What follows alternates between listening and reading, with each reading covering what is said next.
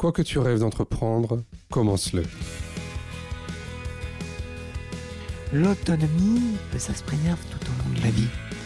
Ce n'est pas quelque chose de qui, ça n'est pas un état de fait. Hmm. Euh, et il faut que chacun puisse avoir les moyens de la préserver au maximum. Le premier problème, c'est l'engagement. Euh, on a trop peu de personnes handicapées qui sont engagées en politique. Crois qu'il y a un problème d'organisation. Euh, le handicap, ça s'incarne. Je crois qu'il y a un sujet qui est complètement absent de la campagne qui est plus large. C'est celui de la protection sociale. Je suis François Bernard, directeur général du GAPAS, association accompagnant des enfants et des adultes en situation de handicap dans toute leur citoyenneté. Avec Handicap Histoire 2, je vous propose de rencontrer des personnes ayant fait de leur handicap une force.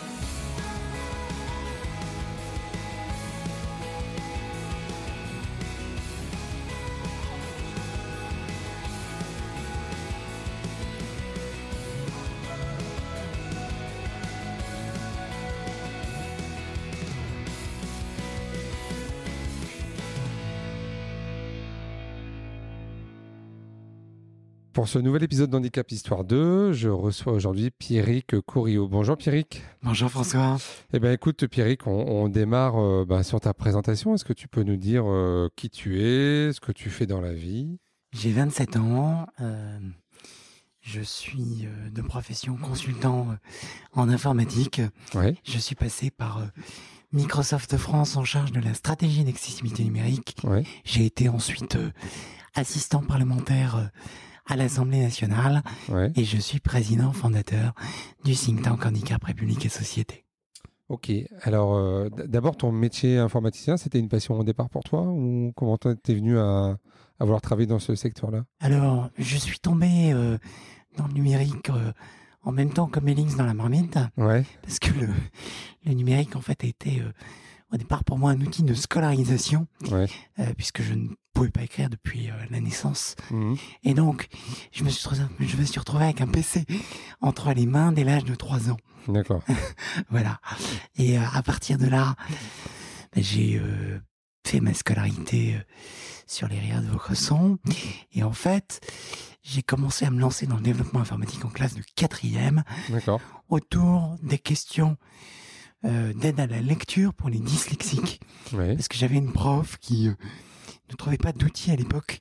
Et donc j'avais commencé à développer des macros pour Word euh, pour répondre à ce besoin-là à l'époque. Et puis ensuite, ben, j'ai enchaîné.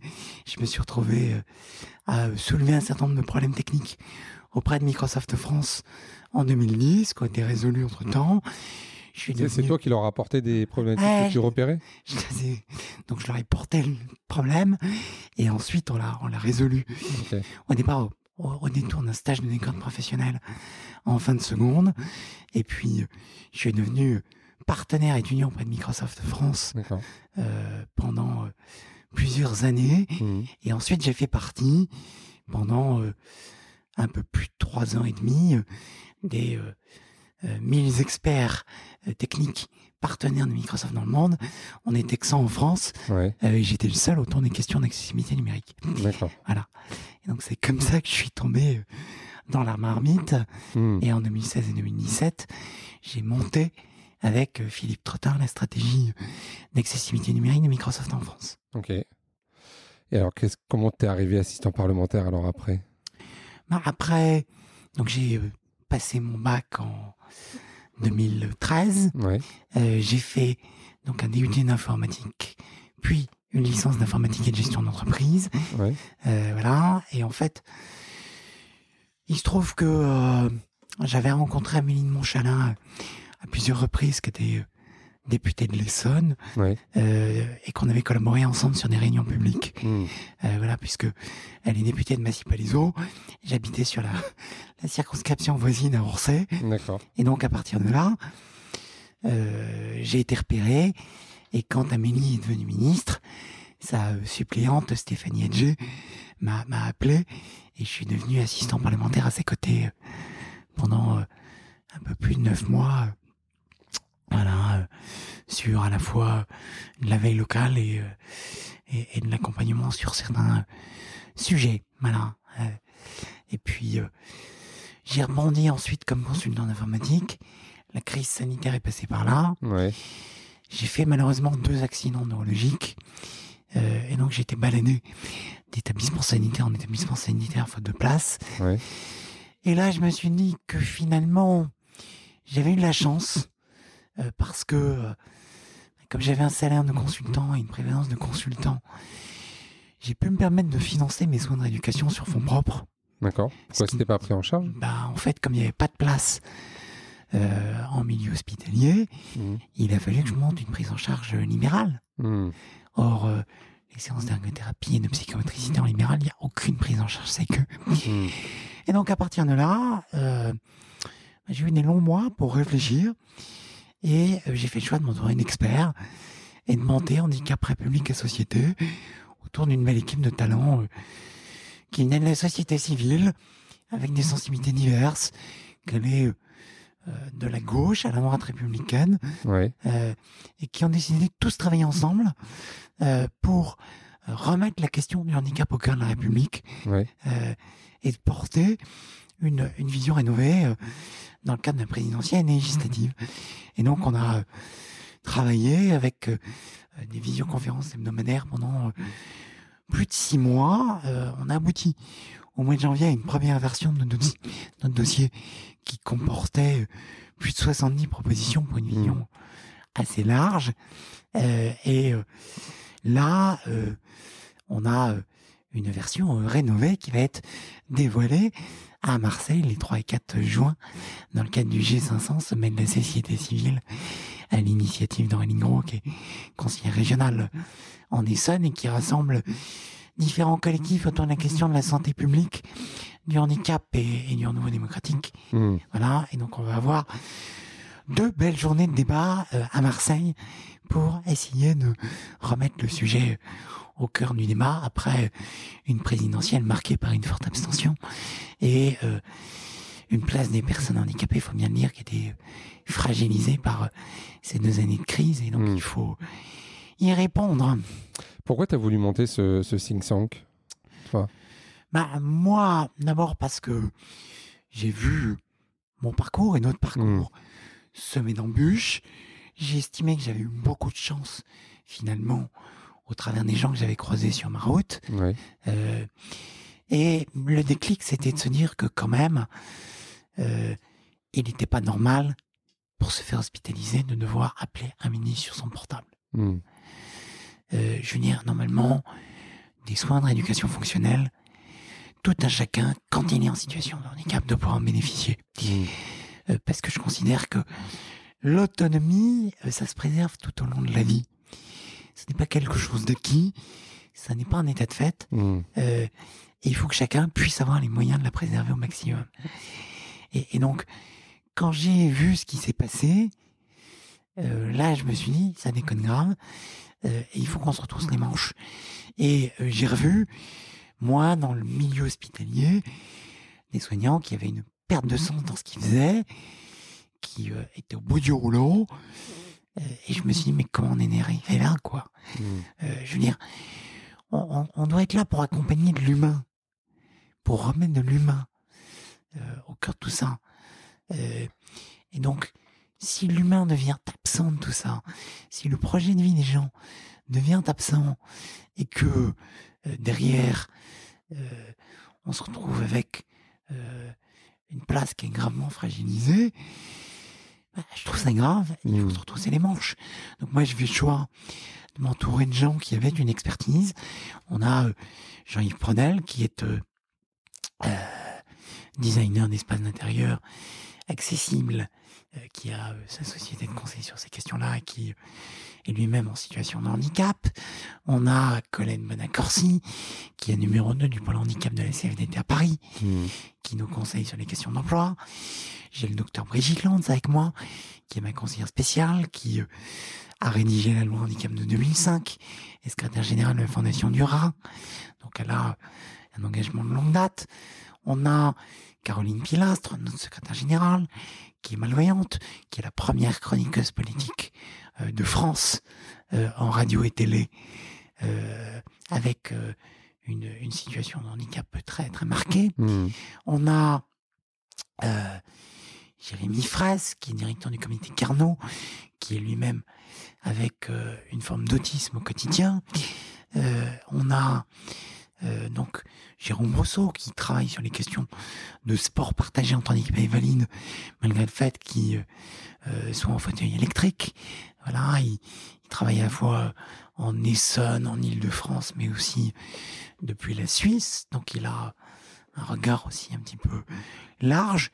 Euh, et puis on a euh, voilà des membres de l'équipe qui travaillent sur les questions de culture, de numérique. Euh, et donc on a décidé de porter 13 thématiques au total hmm. pour essayer d'accompagner au mieux le nouveau quinquennat. voilà, parce que parce qu'on sent bien qu'il y a il y a des difficultés qui persistent et qu'au fond, depuis 2005, on n'a pas une réforme structurelle qui ont été hmm. conduites. Comment, comment t'expliques là euh, que sur la présidentielle, parce que là on enregistre après la présidentielle, euh, que le handicap ça n'a pas été un sujet? On l'a, on n'a quasiment pas entendu, à part euh, pour dire qu'il fallait créer des places d'établissement spécialisées par le candidat Zemmour, mais sinon ça n'a pas été un sujet. Ça a été un sujet qui a été complètement absent du débat. Mmh. Euh, c'est très regrettable d'ailleurs. Mmh. Euh, je pense qu'il y a, y a d'abord trois problèmes. Le premier problème, c'est l'engagement. Euh, on a trop peu de personnes handicapées qui sont engagées en politique. Il faut qu'on arrive. Ça, ça manque pour toi. Bah, ben, bien mmh. sûr, parce que, je veux dire, si les personnes s'engagent à ce moment-là, il y a moyen d'impacter les textes législatifs qui sont mmh. portés, il y a moyen d'impacter les décrets, mmh. euh, les projets de loi. Et donc, il faut que là, sur les législatives, on ait un maximum de personnes qui s'engagent, mmh. parce que je crois qu'elles sont elles-mêmes les plus à même de porter le sujet quelque part. Euh, elles ont un vécu, elles ont des parcours. Euh, et donc, voilà. Je crois que ça permet aussi de changer la manière d'appréhender le sujet. Euh, ça, c'est extrêmement important. Hmm.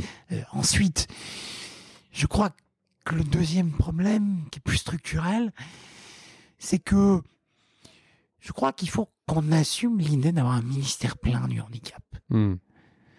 Euh, je, crois que le, le fonctionnement en secrétariat d'État tel qu'on l'a eu pendant cinq ans n'était pas optimal dans la mesure où le sujet était euh, dilué et où le sujet euh, était passé de ministère en ministère et sans qu'on ait réellement de, de, résultats. Hmm. Donc là-dessus, je crois qu'il y avait un problème d'organisation. Euh, je veux dire, le handicap, ça s'incarne. donc là-dessus, bon, il y a, y, y a, matière à, avancer. Et puis, je crois qu'il y a un sujet qui était complètement absent de la campagne qui est plus large, c'est celui de la protection sociale. C'est, euh, au fond, comment est-ce qu'on couvre des risques en fonction des parcours de vie? Hmm. Euh, et ça, euh, on n'en a pas entendu parler dans la campagne.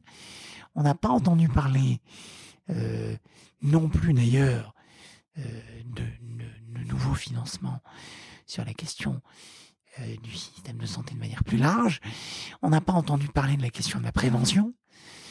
Euh, et tout ça euh, nécessite un, portage politique à plus haut niveau. Mmh. Et donc, la question, c'est quelle ressource budgétaire on va décider d'affecter pour pouvoir porter une politique qui soit puissante. Nous, notre conviction, au sein d'Handicap République et Société, c'est de porter une vision humaniste en disant chacun a sa place dans la société telle qu'il est. Et donc, comment est-ce qu'on l'accompagne au mieux en fonction de sa trajectoire? Hmm. Donc, sur la question de l'emploi, typiquement, euh, qui est majeure, parce que on sait qu'avec le télétravail, euh, les travailleurs handicapés ont été ceux qui ont le plus souffert du télétravail par manque de lien social. Il y a des enquêtes de la GFIP là-dessus. Hmm. Euh, donc, il y a la question de comment est-ce qu'on permet, par le travail à la fois, d'avoir une place dans la société française, mais aussi euh, comment est-ce qu'avec un travail hybride entre du travail sur place dans un bureau mmh. et du télétravail, on peut permettre de concilier à la fois vie professionnelle et handicap.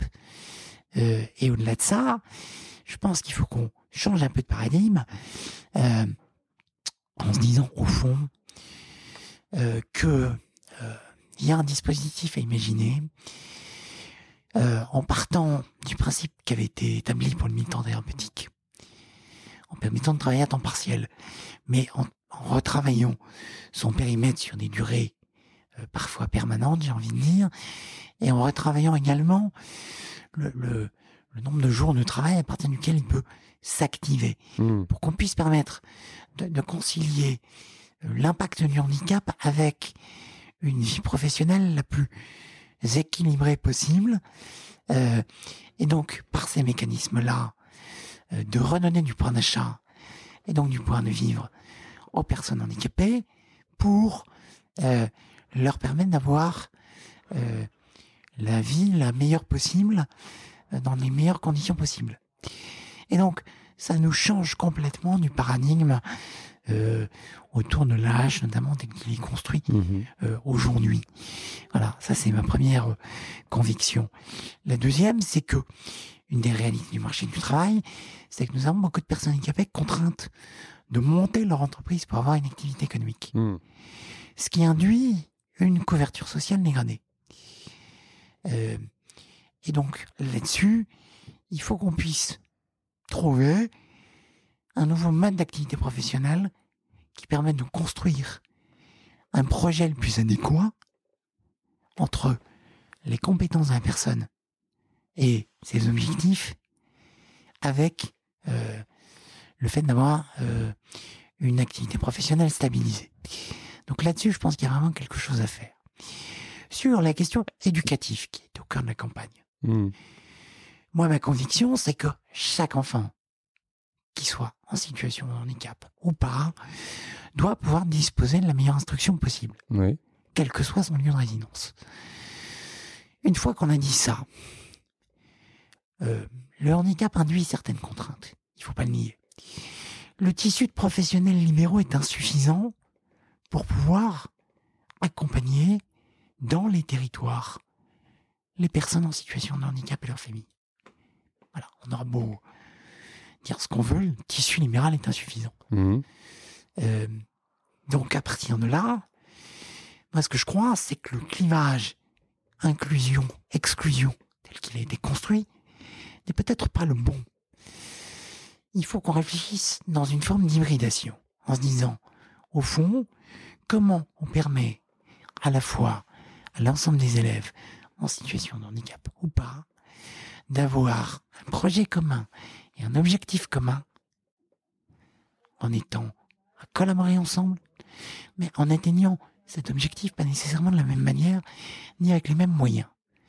Donc typiquement, avoir sur les territoires des établissements sous pilotage éducation nationale qui comportent des centres d'éducation complets, intégrés, avec des internats ouverts aux valides, avec entre un quart et un tiers d'effectifs complètement valides, tel que ça puisse faire typiquement sur les reins de Vaucresson, euh, dans les Hauts-de-Seine.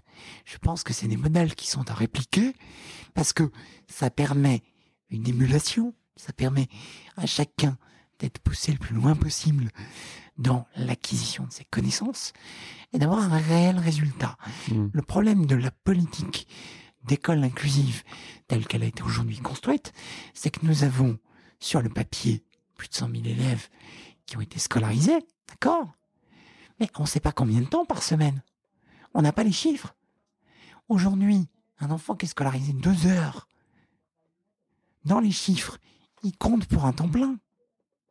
Moi, je considère pas qu'avec deux heures de scolarisation par semaine, on Oui, puisse, de per- la vraie scolarisation, on- on, on est puisse d'accord. permettre- Oui, on puisse permettre d'acquérir des connaissances. oui, oui, bien sûr. Donc moi, le sujet, c'est de voir comment on permet à chacun Mhm. d'être poussé le plus loin possible et de dépasser le handicap.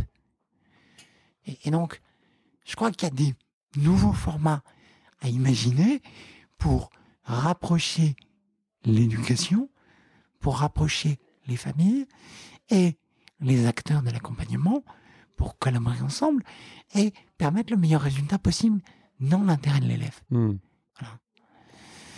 Euh, ça, c'est au niveau éducatif. Euh, sur d'autres sujets, vous avez des, des éléments un petit peu, euh, je sais pas, disruptifs, changeants, euh, Alors, impactants. bah, nous, sur le, d'abord, sur le volet un peu disruptif, donc on a proposé une fusion du FIP et de la GFIP, qui sont les Ouais. deux fonds Mhm. qui gèrent l'insertion des personnes handicapées dans l'emploi, Mhm. pour permettre d'harmoniser les moyens et donc la compensation par le haut pour permettre des solutions. Ça, c'est le premier sujet. Deuxième sujet, on propose la création d'une agence nationale du handicap avec trois missions. Euh, la première, c'est d'harmoniser sur tout le territoire l'accès à la compensation du handicap. Parce qu'on sait très bien qu'en fonction de votre département de résidence, Donc là, c'est pour les MDPH alors. avec les MDPH, Mhm. vous allez avoir un traitement qui est différent. C'est pas acceptable aujourd'hui. Mhm. Et les délais de traitement, ils sont tellement longs qu'on produit du renoncement au droit. Donc, ça n'est pas possible. Mhm. Ça, c'est le premier volet de cette agence. Le deuxième volet de cette agence, c'est l'innovation. Parce que moi, je crois que le handicap peut être vecteur d'innovation. Et je crois que, avec un vieillissement de la population qui va être de plus en plus marqué, on va avoir à créer de nouvelles solutions. On arrive dans une période où le progrès technologique est immense. On a la robotique qui arrive, on a l'intelligence artificielle qui arrive, Mhm. on a tout ça. Il faut qu'on puisse le mettre au service du handicap. Et avec l'impression 3D, typiquement, je pense qu'on va pouvoir concilier écologie et handicap sur notamment euh, la production soit de pièces détachées de remplacement pour certaines aides techniques, Mhm. soit sur la création de solutions un peu innovantes qui répondent à des besoins particuliers. Donc, avoir une politique française de l'innovation au service du handicap qui est à la fois un rôle de prospective, d'accompagnement des entrepreneurs et qui permet de créer une vraie stratégie et une vraie synergie, ça me paraît être très important. Mhm. Euh, voilà. Parce que, au fond, l'innovation qui va servir au du handicap pourra servir à tous Mhm. plus tard, une fois que les, les projets seront arrivés à maturité.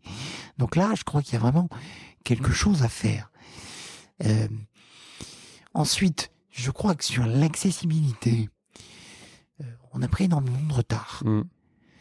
Mais aujourd'hui, quand vous regardez les commerces, nos commerçants, ils sont livrés eux-mêmes. On leur dit, débrouillez-vous. Nous, ce qu'on propose, c'est un crédit d'impôt d'accessibilité pour les commerçants. Pour que le handicap ne soit plus une charge, que la mise en accessibilité ne soit plus une charge, mais une opportunité pour un commerçant. Mhm. Parce que avec le vieillissement de la population, il va falloir repenser les villes. Mhm. Et donc, repenser la ville, c'est à la fois l'accessibilité, mais aussi les mobilités. Aujourd'hui, on a un impensé complet sur la mobilité. Pour tout un tas de raisons, les personnes handicapées sont contraintes d'utiliser leur voiture. C'est un état de fait. Mhm. Ou des transports spécialisés. Ou des euh, transports ouais. spécialisés. Et donc, qu'est-ce qu'on fait en termes de mobilité? Qu'est-ce Mhm. qu'on invente? Euh, Nous, typiquement, on croit au développement de la voiture autonome propre et partagée. Parce que Mhm. si le véhicule est autonome, bah, vous pouvez vous faire conduire, vous n'avez plus besoin de conduire. Mhm. Vous pouvez, si le véhicule est aménagé, rentrer dedans, tout seul. Mhm. Et donc, ça change le paradigme de la mobilité. Euh, Donc ça, toutes ces propositions-là, on le retrouve. euh, vous avez un site internet hein on le retrouve sur handicaprepublicsociété.fr. Ouais. Euh, voilà, donc ça fait partie un petit peu des choses innovantes. On a aussi des choses sur la question du logement, Ouais. parce que avoir un logement, c'est important quand Mm. on est en situation de handicap. Et une des difficultés, c'est l'accès au crédit. Ouais. Parce que les surprimes d'assurance sont très élevées. Mhm. Mhm. Euh, et donc nous, on propose la création d'un fonds de caution mutuelle pour mutualiser le risque et faire sauter ces surprimes pour l'acquisition de la résidence principale. Déjà, pour changer de paradigme. La deuxième chose, c'est que nous, on croit qu'il y a une réforme qui coûte pas cher qui est à faire, c'est de permettre le cumul du plan épargne logement avec l'allocation adulte handicapé. Depuis la réforme du prélèvement forfaitaire unique, on ne peut plus euh, détenir un PEL en même temps qu'une AH, les intérêts de l'épargne sont pris en compte dans le calcul, puisqu'ils sont assujettis à l'impôt sur le revenu. Or, quand vous êtes en situation de handicap, il faut un apport plus important. Donc déjà, faire sauter cette barrière du PEL pour permettre d'avoir euh, un apport et donc de pouvoir quelque part permettre ce projet de logement, de vie autonome dans son logement, Mhm. ça nous paraît important. Euh, sur le numérique, nous, on sait que ça peut être un vecteur de fracture, notamment pour les malvoyants Mhm. et les personnes aveugles. Donc là, il faut qu'on arrive à repenser, d'une part, toute l'administration d'État, puisque de toute façon, l'État est obligé de refaire ses sites Internet régulièrement, donc il faut que l'accessibilité soit prévue Mhm. dans la conception pour régler à la source euh, une partie des problèmes, et puis ensuite avoir un accompagnement de terrain, notamment via France Service, pour permettre Mhm. euh, aux personnes de pouvoir accéder au numérique pour simplifier les démarches. Parce que c'est pas normal aujourd'hui de perdre trois semaines, quatre semaines Mhm. pour un traitement de dossier uniquement parce que il y a des envois postaux. Je veux dire, c'est pas normal en 2022. Mhm. C'est vrai que tout ça, on le retrouve donc dans le document. Il y a une vingtaine de pages et c'est vrai que c'est très fourni. Il y a des graphiques, il y a, beau- il y a beaucoup de, de textes. Et, euh, donc ça, c'est une volonté un peu d'influer sur euh, les candidats et demain les, euh, les élus. Mais est-ce que toi, par exemple, tu as imaginé te présenter aux législatives pour essayer de porter ça à un moment donné? Puisque tu as vécu un peu de l'intérieur Ouais, en étant alors- assistant parlementaire. Alors moi, je m'étais présenté au municipal d'abord, sur Orsay, hein, où je réside. Euh, voilà, mais, mais notre liste a malheureusement pas, pas été élue, puisqu'avec le Covid, bon, il y avait une très grosse prime au, Au au sortant. hein, Mhm. puisque les, les personnes étaient inquiètes et voulaient reconduire les exécutifs en place. Mhm. J'ai été ensuite candidat au régional hein, en, Ok. en Ile-de-France, aux côtés d'Amélie de Montchalin. Euh, malheureusement, j'étais euh, la 20e roue du carrosse. hein. C'était trop loin dans la liste. Voilà, donc j'étais trop loin pour pouvoir porter le sujet Mhm. euh, réellement. Mais néanmoins, j'avais fait une note hein, sur les enjeux de handicap et d'innovation qui Mhm. comportait une vingtaine de, de propositions euh, à l'époque euh, pour repenser le territoire francilien, notamment avec tout un volet sur la création d'espaces de coworking inclusifs. Mhm. Parce que partant du constat que pas mal d'entreprises pouvaient ne pas être accessibles, euh, qu'il y avait besoin de remettre du lien, Mhm. je me suis dit, pourquoi est-ce qu'on n'aurait pas des lieux qui permettent aux salariés en situation de handicap ou aux entrepreneurs de bosser dans un lieu accessible tout en n'étant pas isolés quelque part? Donc ça, ça fait partie un petit peu des choses disruptives que essayé de porter. Mhm. Euh, on avait eu un prototype de ce type d'établissement sur Sergi, ça a fait faillite malheureusement. Euh, voilà, mais il va falloir euh, que les pouvoirs publics s'emparent de la, de la question. Mhm. C'est très très clair. Euh, voilà. Mais effectivement, je crois que euh, il faut qu'on arrive à repenser globalement tout ça. Et c'est vrai que c'est quand même 10 milliards d'euros par an qu'il va falloir arriver à dégager. Et puis, c'est ce que vous aviez, vous, euh, chiffré c'est ce qu'on par avait rapport à- chiffré, par rapport à, Ouais. à vos propositions. Ouais, Mhm. nous, en, en tenant, en tenant compte à la fois de la, dé- la déconjugalisation de la hache, euh, de euh, la, la, la revalorisation globale de la PCH, Mhm. donc de la création d'un fonds européen pour l'innovation au service du handicap et de l'autonomie, euh, de l'investissement dans nos infrastructures. Mhm. Effectivement, nous, on avait chiffré sur 10 milliards. D'accord. C'est quoi tes défis euh, au quotidien, toi, euh, par rapport à, à ton handicap? Alors, je dirais qu'il y, a- il y a plusieurs défis au quotidien. D'abord, l'accessibilité, ça reste quand même un défi. hein. Euh, tout n'est pas n'est pas accessible loin de là. Euh, euh, Il y a quand même un coût sur les aides techniques qui, euh, Ouais. qui sont un défi. Je veux dire, moi, il a fallu que j'investisse euh, près de 6 000 euros dans une mobilette euh, adaptable euh, sur, euh, sur le fauteuil. hein, euh, Mhm. mais voilà, qui me permet quand même de d'assurer plus facilement un certain nombre de déplacements. Ouais. Euh, euh, et donc de, de me redonner l'autonomie au quotidien. Mhm. Euh, et puis euh, ensuite, euh, bah, c'est vrai que le défi euh, de l'accès aux soins quand on est en situation de handicap, c'est quand même problématique. Mm. Voilà. Et pour l'instant, euh, ma carrière est entre parenthèses puisque je suis en, je suis en poursuite de rééducation suite à la, à la crise Covid et aux deux accidents neuro qui avaient été mal pris en charge et auxquels j'ai dû faire face pendant la, la crise. Donc, euh, Mm. ça reste des, des, des défis au quotidien. euh, mais c'est vrai que, euh, voilà, ensuite, euh, j'essaye un peu de taper à toutes les portes pour que on puisse avoir une ambition plus forte sur le quinquennat et, et, et voir comment on peut accompagner ça parce que on peut pas laisser comme ça euh, le, le, le, le- le système tel qu'il est. D'une part, euh, les aidants sont à bout de souffle, Mm. les professionnels aussi. Euh, voilà, il faut une refonte globale. Et, et, et moi, je crois que voilà, il y a, y, a, il y a un débat qui doit s'ouvrir sur la manière dont on accompagne les personnes. Et je crois qu'il ne faut pas qu'on tombe non plus euh, dans un piège un peu, un peu vilain euh, en opposant euh, absolument, d'une part, euh, les personnes handicapées, euh, la société de l'autre et, euh, et, et le médico-social. Je crois qu'il faut Mm. qu'on fasse travailler tout le monde ensemble, Mm. euh, en accompagnant au mieux. Mm. Euh, voilà.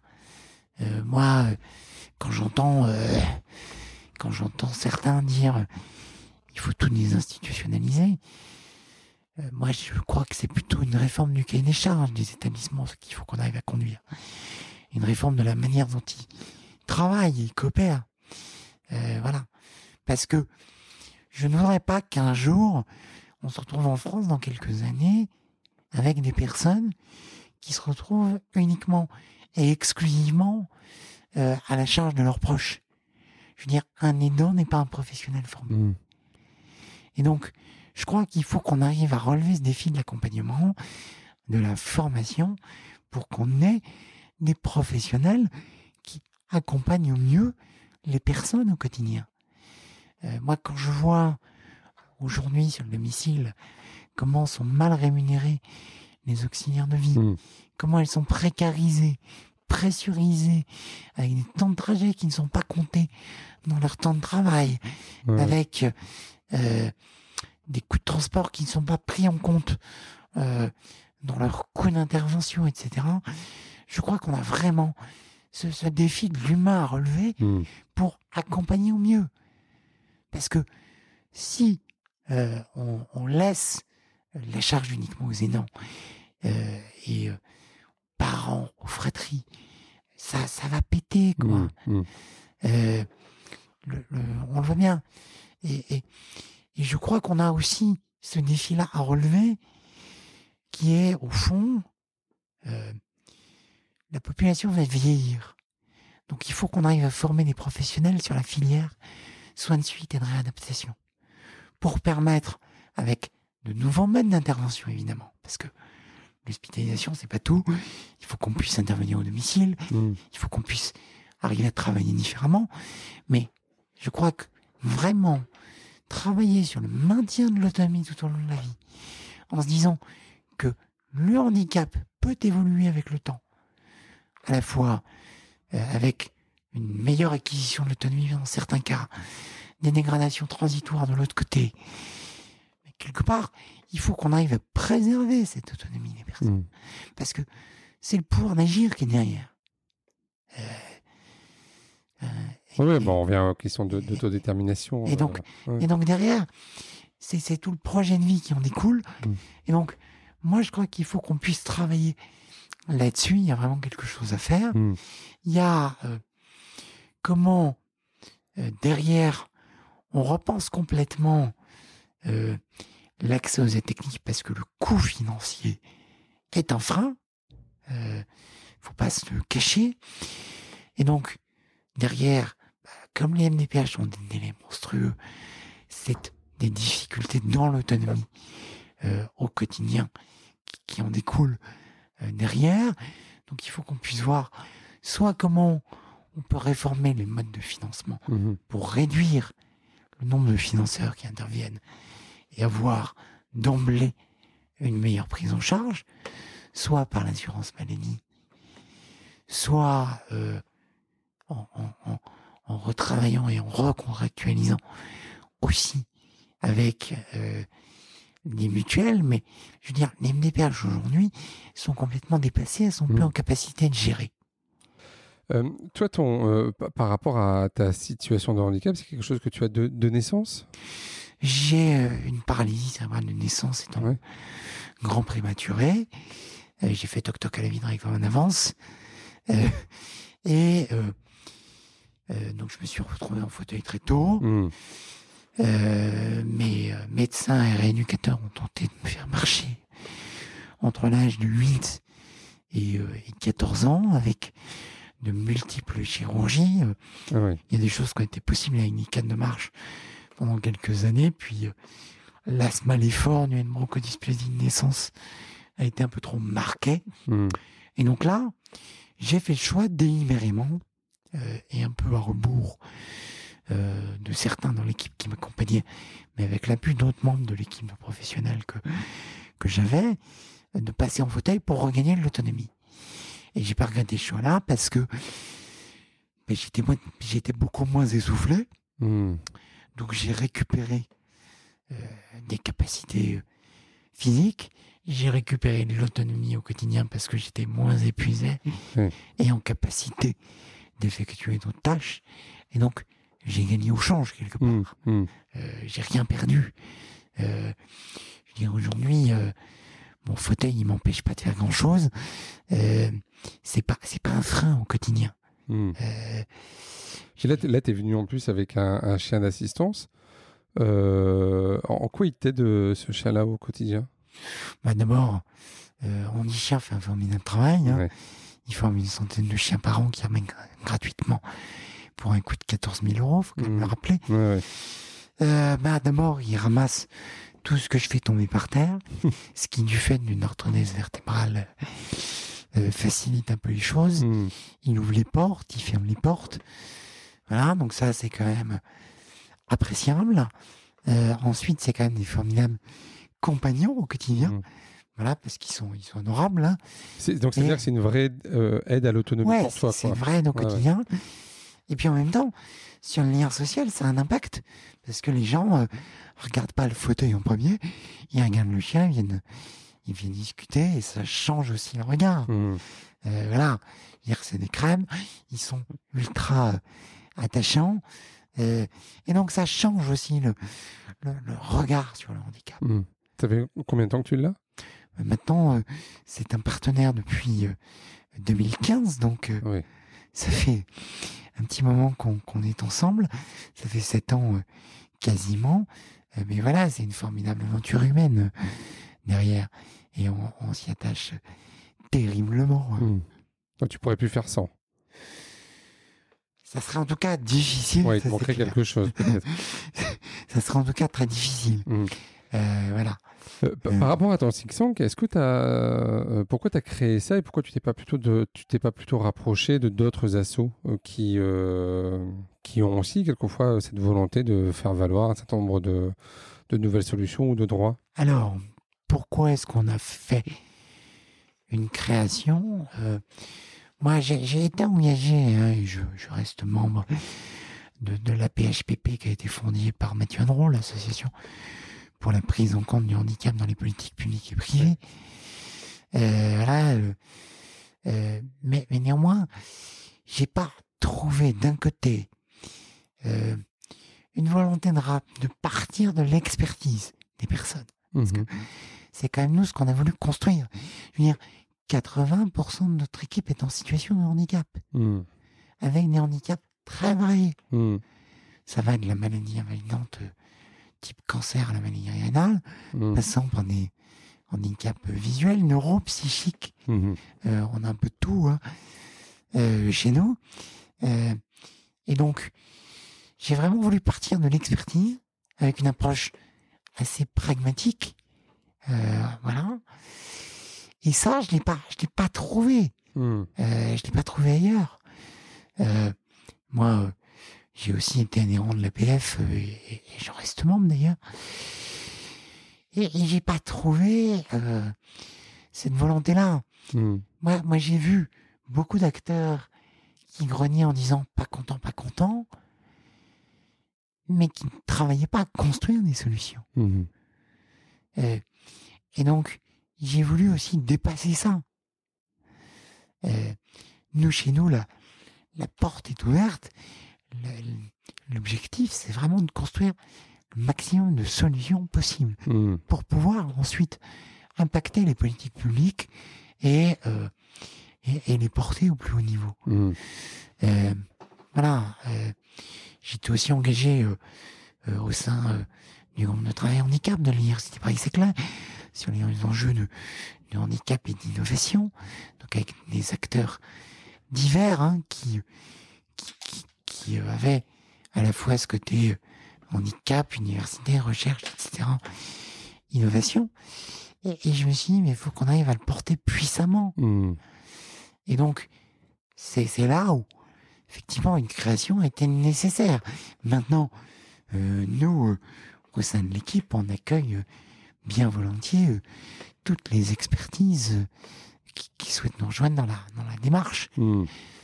Voilà, euh, les, les défis, euh, ils vont être nombreux. Il y a des sujets sur lesquels on va retravailler euh, dans le courant de l'été. Je pense notamment à la transition écologique. On va travailler aussi euh, bientôt sans doute les questions de, de sexualité, les Mhm. questions de financement de l'innovation. Voilà. Ouais, il y a encore, il y a encore Il y a- beaucoup il y a- de sujets. Il y a euh, encore beaucoup de sujets qu'on va défricher. mhm. Euh, on travaille aussi avec nos partenaires du comité euh, Carnot, qui adossé à l'Observatoire de la vie politique et parlementaire, pour qui on produit euh, régulièrement des billets de fonds sur certains sujets. Là, euh, on va réinterpeller lors du sommet de Marseille. Euh, Les dates, c'est quand déjà? les, les 3 et 4 juin, là, ça arrive très vite. Ouais. Euh, voilà, on a des collectifs autour de la santé, autour de l'emploi des personnes handicapées, autour du renouveau démocratique, avec euh, Electis, avec la France Vraiment. Euh, voilà, et tout le monde Mhm. travaille ensemble. Euh, et donc maintenant, voilà, nous, on attend euh, aussi de, de, de pouvoir à nouveau rencontrer plus longuement le chef de l'État, ses équipes, euh, et puis l'ensemble des, des patrons de, de, de groupes parlementaires, puisqu'aucun n'avait répondu à nos sollicitations antérieures. Euh, on attend euh, aussi de voir ce que, ce que vont donner les législatives. Euh, mais effectivement, il faut qu'on puisse remettre le handicap au cœur du, Mhm. du débat. Et je crois que le, le- le- un, des, un des défis qu'on va avoir, c'est que la branche autonomie de la sécurité sociale, qui est quand même une belle création sur le papier, Mhm. va être très vite limitée dans ses champs d'intervention. Et moi, je le dis, on ne pourra pas financer le risque handicap par de la cotisation sociale. Mhm. Parce que le financer par de la cotisation sociale, ça veut dire que l'ouverture de droit dépend de cotisation. Et moi, ça, j'y crois pas. Parce que je me place dans une version, enfin, dans une vision universaliste du Mhm. handicap. Il faut qu'on puisse couvrir chacun. Et donc, il faut qu'on trouve des nouveaux modes de financement de la protection sociale afférente au handicap. Est-ce que ça doit être par l'affectation d'une fraction de TVA pour que les touristes contribuent? Mhm. Est-ce que ça doit être par le tabac et l'alcool qui génèrent Ouais, des- euh, il y a différents des- moyens de- d'avoir des- des des- ressources. Ouais. des handicaps Mhm. Est-ce que ça doit être par éventuellement euh, de, de la taxation du numérique, Mhm. des transactions financières, ou alors euh, de, de- de- des comportements les plus polluants Je pense que ce débat doit être ouvert. Mais, mais moi, je crois à une vision universaliste du handicap. Alors justement, Pierrick, euh, là on arrive euh, presque à la fin de notre entretien. Euh, si demain tu, étais ministre des personnes en situation de handicap, tu voudrais euh, travailler sur quel sujet ou prendre quelle première décision? Je crois que je prends, quand j'arrive, trois décisions. Enfin, Je dis une, il, il me répond trois. Vas-y. La première, c'est que je revalorise à la fois l'AH, la PCH et euh, pension d'invalidité par des handicap au sein de l'inflation Hmm, pour redonner en urgence du pouvoir de vivre. Hmm, Donc ça, c'est le premier. Ouais, c'est le premier chantier.